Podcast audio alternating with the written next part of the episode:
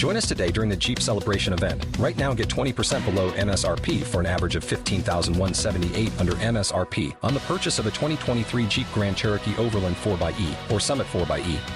Not compatible with lease offers or with any other consumer incentive offers. 15,178 average based on 20% below average MSRP from all 2023 Grand Cherokee Overland 4xE and Summit 4xE models in dealer stock. Residency restrictions apply. Take retail delivery from dealer stock by 4 1. Jeep is a registered trademark. Les biopics sont chiants, après t'as des films musicaux qui sont super, mais c'est vrai que les biopics sont chiants. Bonjour. C'est moi Orson Welles. J'aime pas trop les voleurs et les fils de pute. Salut, c'est Nos Ciné, votre rendez-vous hebdo avec le cinéma qui cette semaine a ressorti ses plus belles baskets vintage, les sweatshirts d'antan et ses disques préférés de la grande famille Death Row pour se mettre dans l'ambiance et évoquer le biopic musical de cette rentrée, NWS Straight Outta Compton, le film qui retrace les aventures du groupe de hip-hop le plus dangereux de l'histoire de la musique, en tout cas celui qu'on nous a vendu comme tel à l'époque. Pour en parler, un duo au flow acéré, Yannick Dahan d'abord, salut Yannick. Salut. Et Lélo Jimmy Batista, salut Jimmy. Salut Thomas. Et le public autour de nous ici autant est Nos Ciné épisode 21, c'est parti.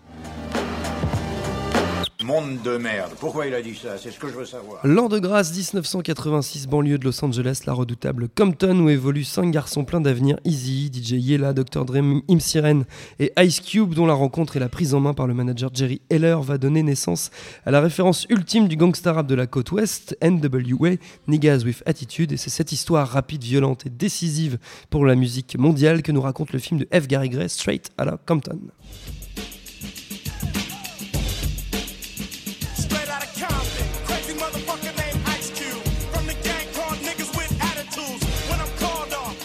Ça n'a pas vieilli, en tout cas pas pour moi. Nos deux amis autour de la table ont vu NWA Straight Outta Compton, mais qu'en ont-ils pensé, Jimmy? Euh, bah, moi déjà au départ, tu te dis forcément que ça part mal parce que c'est un biopic. et Un biopic, Oui. euh, c'est pas généralement c'est pas génial. En plus c'est un biopic musique, c'est encore moins On bien. en parlera après. C'est. Et, euh, et, euh, et en plus, c'est un biopic musique rap où c'est encore Ouais. vraiment le pire que la catastrophe, puisqu'il y a vraiment, euh, enfin, on en parlera plus tard tout à l'heure, je pense, mais euh, il y a vraiment que des catastrophes dans ce, dans ce créneau-là. Et mais en, et en plus, en plus de tout ça, c'est en plus un biopic musique rap, mais en plus d'un- d'une période qu'on a, enfin, je sais pas Yannick aussi, je pense qu'on a connu euh, Mm. en temps réel en fait à l'époque. Donc c'est, il faut pas se planter quoi. Et euh, en fait, en l'occurrence, c'était vraiment une bonne, assez grosse surprise, dans le sens où ça marche. Enfin, moi, je trouve que ça fonctionne vraiment bien déjà. Bon, le fait que le réalisateur c'est plutôt un mec qui vient du film d'action et Mmh. euh, Braquage à l'italienne, tout voilà, ça, c'est lui, fait- il fait ça, euh, que tu sois faite aussi, c'est un vigilante un Mm. peu euh, de New School, et, et qu'il ait été dans ce milieu-là aussi, puisqu'il a fait le clip de It Was a Good Day d'Ice Mm. Cube, qui est un, des, un, un clip, un des, Oui, des cinq clips qu'on montrerait extraterrestre voilà. euh, dans, ce, dans ce créneau-là. Et, euh, et puis, euh, donc voilà, donc le mélange de tout ça fait qu'en fait, ça, vraiment, ça fonctionne hyper bien. Moi, je te dis, les heures, ça fait 2h30, je crois, le Oui. film, et ça passe en. ouais, je sais pas, moi, j'ai l'impression que ça a duré une demi-heure, quoi. C'était vraiment. et effectivement, par rapport à mon ressenti de l'époque, je ne me suis pas senti vraiment trahi, même s'il manque plein de choses, on doute en parler. Mais, euh, mais dans l'absolu, euh, j'ai trouvé que c'était vraiment hyper réussi. Quoi. Yannick. Euh, alors, je vais rentrer euh, dans le vif du sujet là, direct parce que euh, parce que bon, le ressenti, oui, bon, sympa, sympa, petit film de pote. Euh, pour moi, c'est schizophrène totalement. Donc, euh, on pourra parler Gray aussi, qui est euh, avant d'être un réalisateur de, de- de films d'action. Une serpillière hollywoodienne, Ouais, ça, c'est vrai, si il faut- si faut je aussi puis, préciser, ouais. si je puis me permettre. hein, c'est une sorte de Brett Ratner euh, de la culture black aux États-Unis. Ça n'a jamais été un, un réalisateur qui mettait un caillou dans une chaussure. Alors, il a fait un très bon film hein, euh, qui est devenu culte pour toute une génération et pour moi y compris, euh, et qui a encore laissé des traces aujourd'hui, qui est Friday, qui est fait. vraiment une comédie super fun. Et ça, on peut pas lui enlever. Et euh, c'est un, un très honnête artisan, euh, ça, technicien. Euh, bon, après, il fait un film qui est une commande. Euh, quand bien même il aurait réalisé des, des clips pour Ice Cube, euh, Dr. Dre, tout ça, il avait fait aussi Natural C'est Killer. eux qui sont venus le chercher. Voilà, qui sont venus le chercher, bien évidemment. Euh, Enfin, c'est Ice Cube Dre. Voilà, c'est un film complètement schizo. C'est-à-dire que moi, ce qui me fait marrer, euh, c'est que tu as le biopic sur NWA. Et on sait ce que c'est NWA, Mmh. Euh, on sait ce que ça signifie en termes euh, sociologiques, on sait ce que ça signifie en termes musicaux, on sait, on sait tout ça. Et, euh, et, et à côté, tu as un pur produit euh, de la bourgeoisie euh, hollywoodienne fait par des types qui euh, ont, ont été peut-être le groupe le plus dangereux du monde, mais qui aujourd'hui sont assis sur des montagnes de, de dollars Surtout et de qui vrai. essayent, comme j'ai envie de dire Al Pacino dans le Parrain 3, euh, à se donner une légitimité de- au niveau de la success story. Donc, ce qui est, ce qui est, ce qui est quand même assez. si je regarde le film du point de vue d'NWA, c'est, tu, tu pouvais pas faire plus bisounours que ça, quoi. C'est pas possible. C'est une agiographie euh, qui compile non Ils seulement. se sont fait latter d'ailleurs Ah non, par mais- rapport là-dessus. mais bien, bien Ah, sûr, par c'est-à-dire plusieurs acteurs de l'époque. c'est- quand même génial de voir Ice Cube en, en gros dur au grand cœur et, euh, et Dr. Dre en Mère Teresa de la musique. C'est vraiment, euh, tu te pisses de rire quand tu connais un petit peu, un petit peu l'histoire. Euh, et et j'ai même envie de dire, même si ça fonctionne en termes de fabrication, parce que je suis d'accord avec toi sur, un- sur aspect, effectivement, sur euh, un aspect très purement de petit film dramaturgique ultra classique ultra classique avec les qualités et les travers du biopic musical ton- tel qu'on l'a vu des milliards de fois. Ça fonctionne c'est sympa c'est un feel good movie euh, t'es galvanisé par, ces, par des personnages qui sont construits de manière extrêmement attachante. Alors évidemment pour ceux qui aiment cette période NWA en plus il y a un effort entre guillemets d'authenticité Ouais, euh, du monde de, moi, moi, je suis totalement bluffé par l'acteur qui joue Easy, euh, qui est non seulement un- lui ressemble comme deux gouttes d'eau, mais en plus est un, est un vrai putain d'acteur. Donc il y a, y a- une direction d'acteur qui est incroyable, une énergie dans la, dans la façon dont F. Gary Gray filme l'intimité, la création musicale, voire même les conflits. En même temps, derrière, tu te dis le script, mais j'ai envie de mourir parce que entre les, euh, les flirts avec des gonzesses d'un ridicule totalement assumé, jusqu'à l'éternelle scène qu'on voit euh, de Clo-Clo aux Doors, où genre t'as l'impression que le mec il est tout seul dans un coin et puis il est en train de trouver euh, genre son, tu sais, sa mélodie géniale qui va faire le tour du monde en, en. 3 secondes et demie. Tu sais, tu te dis t'étais pas obligé de nous la faire celle-là. Il l'a fait, il l'a fait quand même. Donc en fait, à, à- cette aune-là du, du film de pote musical, il n'invente rien, il n'invente pas la roue, ça c'est clair. Il t'enchaîne les clichetons, mais ça marche, c'est sympathique. Quand tu regardes au niveau d'NWA avec tout ce qu'il y avait à, à- à dire, ça passe complètement à côté de son sujet. Et ce qui est ou aussi, aussi schizophrène, outre le fait que tu as deux films en un, l'autre aspect totalement schizophrène, c'est, c'est, alors, va savoir si c'est volontaire, cynique, sarcastique, je n'aurais pas la prétention de le dire, mais d'avoir d'un côté euh, deux producteurs, donc concernés, qui construisent un film à leur gloire, en essayant de véhiculer des valeurs, mais tu sais, toute l'hypocrisie que tu as sur Oui, les oui. disques de rap, euh, merci mon Dieu, j'aime ma famille, j'aime mon gamin, euh, je fais la bénédicité, et derrière, je te sors le AK-47 pour buter le moins de connards qui me fait chier. Bon, euh, tu as cette hypocrisie-là dans le discours, mais qui est complètement contrebalancée par les choix dramaturgiques du récit. C'est-à-dire qu'il y avait énormément de choses à raconter dans ce film, en particulier euh, la création de Death Row et les problèmes qu'il pouvait Ouais, y voilà. avoir Après, autour. c'est presque un Euh, autre film, ouais, c'est presque un autre film. Et tout ça est évacué euh, sur l'autel de d'une volonté de ne, de, de ne réduire les problématiques de ce groupe qu'à un enjeu de thunes et de contrat. Ce qui est marrant parce que d'un côté tu écoutes tous les disques de ces mecs-là et euh, franchement ça vole pas très haut et ça va pas très loin et c'est un concours de, de, de beats. Genre regarde j'ai une grosse maison euh, euh, j'ai autant de thunes que le Bangladesh et l'autre en face ouais non t'as une petite bite blablabla tout ça n'est pas très intéressant c'est un entre-soi. Et alors tu sens tu sens Dr Dre et Ice Cube derrière dire non mais attends alors, il faut parler d'Easy parce que ah, c'est notre poteau et puis on l'a perdu et puis attends il faut taper sur le connard là qui nous a entubé sur le contrat il faut faire ci. Mais en même temps attention hein, on est tous super parfaits on était drivés par une, une passion un truc et de l'autre côté, qu'est-ce que tu retiens du film? Tu retiens une bande de connards qui se disputent pour euh, 3 vraiment francs ça, ouais, 6 c'est sous ça, ouais. et, et- et dont, et dont le- le- le- l'épicentre de leur existence n'est que la thune et l'image fantasmatique qu'ils ont d'eux-mêmes. Donc il y a une, une schizophrénie totale, et dans la narration, comme dans le projet filmique lui-même. C'est ça qui le rend quelque part fascinant. D'ailleurs, c'est un consent. Enfin, tu vois, j'ai pu faire un peu la, promo derrière euh, et Ouais, voir des suivre gens comme Cube, ouais. etc. Ouais. Et euh, effectivement, ils ont un discours qui est, euh, qui est euh, un peu atroce. Quoi. C'est vraiment ce que raconte Yannick. C'est vraiment, ils sont, tout est calculé. Ouais. Et, euh, après, voilà, moi, c'est- voilà, moi je l'ai pris comme ça, comme un film, euh, un film que tu regardes l'été, euh, qui fonctionne. Euh, voilà. Moi, je détache, comme je dis, on en parlera après, mais j'aime tellement pas les biopics que là, je m'attendais mais, tellement euh, à alors, un niveau de. Je suis d'accord avec toi, mais je précise juste un truc, c'est-à-dire que autant je le trouve très sympathique et assez captivant Ouais, en film de, de potes, je peux même pas dire film de potes musical. C'est-à-dire que ça ne parlerait pas d'NWA, mais ce serait le hip-hop en toile de fond. J'ai envie de dire qu'à aucun moment il ne met réellement en valeur Bah, la que- puissance des morceaux hormis. Et c'est marrant là aussi, c'est schizophrénique, je finis là-dessus. Le seul morceau qui est mis en valeur de façon géniale Ouais, euh, dans la mise en scène et ouais. dans le clip, Ouais. c'est quand Ice Cube bash NWA. C'est quand même, tu te dis, il y a un truc Ouais, derrière. a c'est marrant parce que c'est exactement ça. C'est le- tous les gens qui connaissent un peu le truc. euh, c'est la scène qu'ils ont retenue parce que c'est la plus réussie. C'est la plus C'est réussie. vraiment la, enfin, la- parce qu'elle met vraiment en valeur le morceau. euh. Et c'est la seule, c'est quand même marrant sur un film sur NWA. Ouais, voilà. C'est plutôt révélateur. Bah d'ailleurs, euh, moi je trouve que Ice Cube s'en sort vachement mieux que tout le reste euh, sur le film. Moi je trouve que c'est plus son, son Do- personnage. oh, Dr. ouais, mais parce que Dr. Dre, il est blanc comme neige pendant tout le film. c'est ça, c'est tout ce qui est intéressant, enfin, à peu près intéressant sur Dr. Dre n'est pas dans le film. Non, donc, non, euh, exactement. NWA Straight Outta Compton, le film il est à voir en ce moment au cinéma, puis les albums de NWA on les trouve facilement en CD, en streaming et puis même en vinyle, c'est fou ça.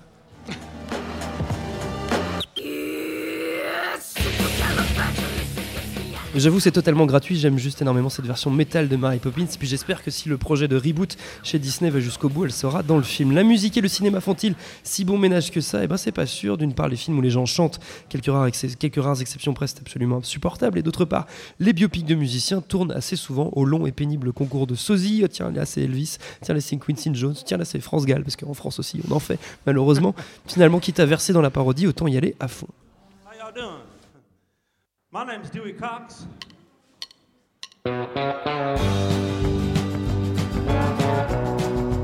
Ah, Dewey Cox, le seul chanteur dont la vie est supportable à l'écran vu qu'elle est totalement fausse. Les biopics musicaux, est-ce que c'est voué à l'échec dès l'origine? Yannick Ouh là là, c'est une question compliquée. C'est une Je- question je vaste, je pas- sais, je mais suis on pas, euh, pas peur. vous à l'échec, euh, non, ça dépend tout simplement, à mon avis, du point de vue que, que, que, que tu optes. Il y a énormément de biopics qui sont chiants et je suis pas un grand spécialiste parce que j'en regarde pas des masses. Parce que il f- le- tu as l'impression que la seule préoccupation, euh, de certains en tout cas, euh, c'est d'éviter la géographie tout en mettant en valeur euh, les, hum, les différentes facettes Ouais. euh, euh, de, de la vie d'un personnage, tout en mettant en valeur effectivement euh, les morceaux musicaux qui peuvent être populaires et tout ça. C'est un, un exercice d'équilibriste très compliqué. Là où tu as envie de dire, pour moi, quelque part, la, la- la meilleure démarche était, était la démarche d'un Florent Emilio Siri, dont j'ai adoré le, le, clo-clo, mais pour une raison simple, c'est qu'il y avait un putain de metteur en scène derrière la caméra. Un mec qui n'a pas, qui n'est pas dans, dans une posture de fanboy soumis euh, à l'idole qui est, qui, est, qui est mis à l'image. C'est un type qui ne connaissait pas plus clo-clo que d'autres. Oui, c'est un projet Qui qu'il a récupéré. Mais c'est un projet euh. qu'il a accepté Oui, qu'il a accepté. parce qu'il s'est dit à travers euh, la vie de, cet homme, je touche un à des problématiques qui me concernent personnellement et deux euh, à des thématiques qui sont universelles et qui dépassent le cadre de la vie d'un homme et d'un biopic. Je pense qu'à partir du moment où tu te sers d'un destin hors du commun et de quelque chose d'extrêmement populaire pour véhiculer des problématiques universelles euh, à travers une mise en scène qui les sous-tend et qui est intéressante, alors là tu peux arriver à faire quelque chose de, de- de valable. Le problème du biopic, c'est qu'effectivement, comme tu le dis, par essence, euh, il y a une, euh, il y a l'ombre imposante du, modèle qui suscite une forme de, de déférence et d'autocensure qui empêche certains euh, de se dire je fais mon film avant de faire l'histoire de quelqu'un ou d'un ou d'un groupe. Du coup, et là je rebondis sur ce que tu disais au tout début, euh, moi souvent les films musicaux entre guillemets qui m'ont le plus plu sont ceux qui imaginent des faux groupes. Voilà. Donc c'est euh, presque célèbres, des, des, des, des, des, des- des œuvres comme ça, qui, qui sont totalement libres de traiter leurs comme elles veulent et du coup touchent à des choses fondamentalement plus intéressantes. Ouais, J'allais dire gros la même chose parce qu'en Oui. fait, ouais, euh, voilà, il y a pas de, pas au travers d'un biopic, tu peux pas vraiment, vraiment parler. Enfin, le réalisateur peut pas vraiment donner de, de, de- de messages perso. Pas le champ libre. Et en plus, enfin, voilà, les seules réussites, c'est, ça va être du, euh, du faux, donc comme Spinal Tap, des choses comme ça, ou bien euh, du, du docu, quoi, comme il y a eu avec euh, Anvil qui était assez réussi. Ouais. des- Enfin, il y en a eu Tony Donc, parle- docu sur un groupe Ouais, métal canadien. Exact. Et euh, mais après, ouais, c'est vrai que dans les, euh, en plus dans tous les biopics musicaux, il y a toujours une scène onirique. Il n'y en a pas dans le NWA d'ailleurs. c'est- ouais. il y a toujours une scène t'appelles onirique. une scène Bah, je sais onirique pas. On voit des morts. euh, Ah oui, On voit un symbole. peu, ouais, euh. Jim Morrison voit un Indien. Enfin Ouais. voilà. on la connaît, hein. Clo-Clo Bah, c'est voit, euh, hein. voit comment il s'appelle déjà Je sais pas, je l'ai pas vu, moi. Le crooner là. Ah, euh, Frank Sinatra. Ouais. Il y en a Là, toujours une. Il y a toujours la symbolique appuyée. Bon, elle est bien faite, je trouve, dans Clo-Clo. Des fois, des, fois c'est bon. Les, Doors, et par exemple, pourtant j'adore Liverstone, mais quand même le contre-exemple de ce qu'il faut faire euh, Ah ah dans, un biopic. Il y a une scène d'ascenseur qui est sympa. Oui, mais bon, euh, non, mais à la limite, la, volonté de traiter de l'hallucination, je veux bien, euh, si tu veux. Après, bon, ça part en sucette sur certains trucs. Mais bon, c'est ce qu'on se Non, dit puis les l'heure. scènes de live aussi, c'est une catastrophe. Enfin, Souvent, Sur ouais, NWA, justement, j'ai vu une fois, et la première fois, bon voilà, tu le vois, tu trouves ça, ça fonctionne, et tu le revois une deuxième fois, et tu vois qu'en fait, tu vois tous les défauts, tu vois Ouais. tout ce qui va pas. Le live, en généralement, ça passe pas en film. La- une des rares scènes live qui fonctionne, c'est euh, euh, Cannibal Corpse dans Ace Ventura. Oui, c'est vrai. Ce qui, est, c'est vrai. ouais, ce qui est marrant de- par rapport à ça, justement, dans NWA, c'est une des premières choses qui est assez étonnante quand tu regardes le film, c'est que euh, dans ta posture de fan, enfin moi j'ai grandi avec Dr. Dre, Mm. que je considère comme un génie, même si c'est un connard probablement humainement dans la vie, mais euh, on s'en fout de ça, c'est un très grand artiste, et, euh, et- et c'est vrai que euh, tu, tu pars, tu te dis, bon, tu sais que tu vas voir NWA, donc tu as envie de voir des choses. Alors, et, là où le film est, est assez malin, c'est qu'il ne te donne pas euh, ce, ce- ce que tu attends. Par exemple, euh, je sais pas moi, euh, voir le tournage du clip euh, Straight Oui, Outta voilà. Compton, euh, regarder certains euh, concerts mythiques. Alors, c'est d'ailleurs pas ce qui l'intéresse. On voit quelques scènes comme ça, on voit beaucoup de musique dans l'enregistrement euh, euh, en studio, donc ça te, ça- ça te perturbe un, un- un petit peu, mais, mais, mais en même temps, ce qui est de marrant, c'est que du coup, ça reflète cet, extra- cet extrême entre-soi que peint euh, le réalisateur dans des problématiques qui ne sont pas celles que nous avons, puisqu'on a une perspective sur le groupe que le groupe n'a fondamentalement pas, sur, sur, sur lui-même. Et, et- et du coup, tu te dis, moi j'ai l'impression que, tu sais, j'ai l'impression qu'ils sont allés chercher un F. Gary Gray qui avait fait des, des- des clips vidéo pour les mettre en valeur et que ce type, inconsciemment, les ayant but, côtoyés 20 ans, euh, se dit, oui, oui, je vais vous mettre en valeur, mais, mais dans un coin de ma tête, euh, je peux pas parce qu'il y a des trucs qui, qui sont pas possibles. Et, et je le laisse paraître en filigrane.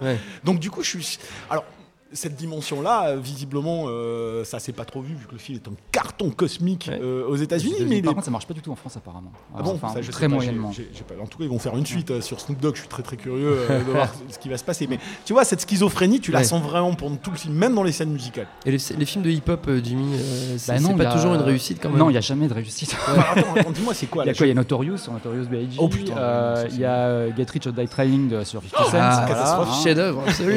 Il y a 8 Mile sur Eminem. Alors Ouais, là, je euh, serais, je serais moins dur sur Emile. Après, le truc, c'est qu'il a bien, il a été malin parce qu'il parle pas d'Eminem ouvertement. Il invente un personnage qui Oui. est en fait sûr, un espèce d'Eminem. quoi. Bien sûr. Mais ouais, et il y a, euh, sinon, il y en a un qu'il faut voir, c'est Cop, c'est le film sur Booba, fait par un, un- réalisé à Qu'est-ce que l'arrache. c'est que ce truc Fait par un mec qui ressemble pas du tout à Booba.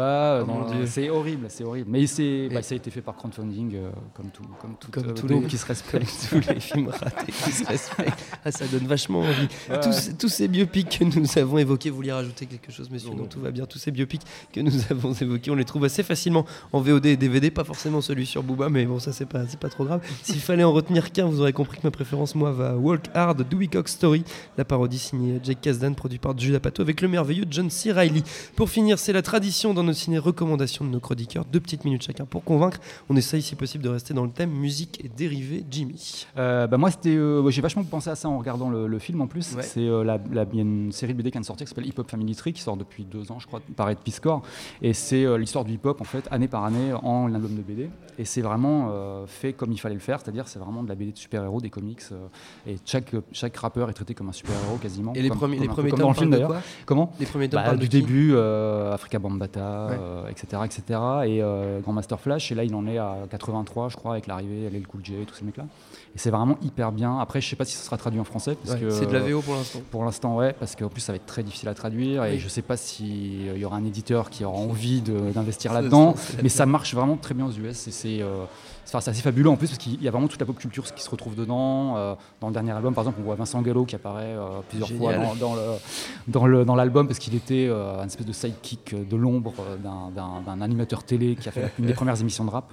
Enfin voilà quoi. Donc c'est vraiment hyper bien à lire. Enfin, c'est vraiment une des BD que. En plus, en, pareil, c'est un peu comme, euh, comme pour le film. Je m'attendais tellement à rien. Et en plus, j'aime pas du tout le début de- du, du rap. C'est un peu chiant, tous les Sugar Gang et tout ça. Et là, c'est vraiment hyper passionnant. Et euh, puis en plus, il a un style qui est, euh, qui est assez ouf. quoi. Hip Hop Family, Family Tree, donc de Ouais.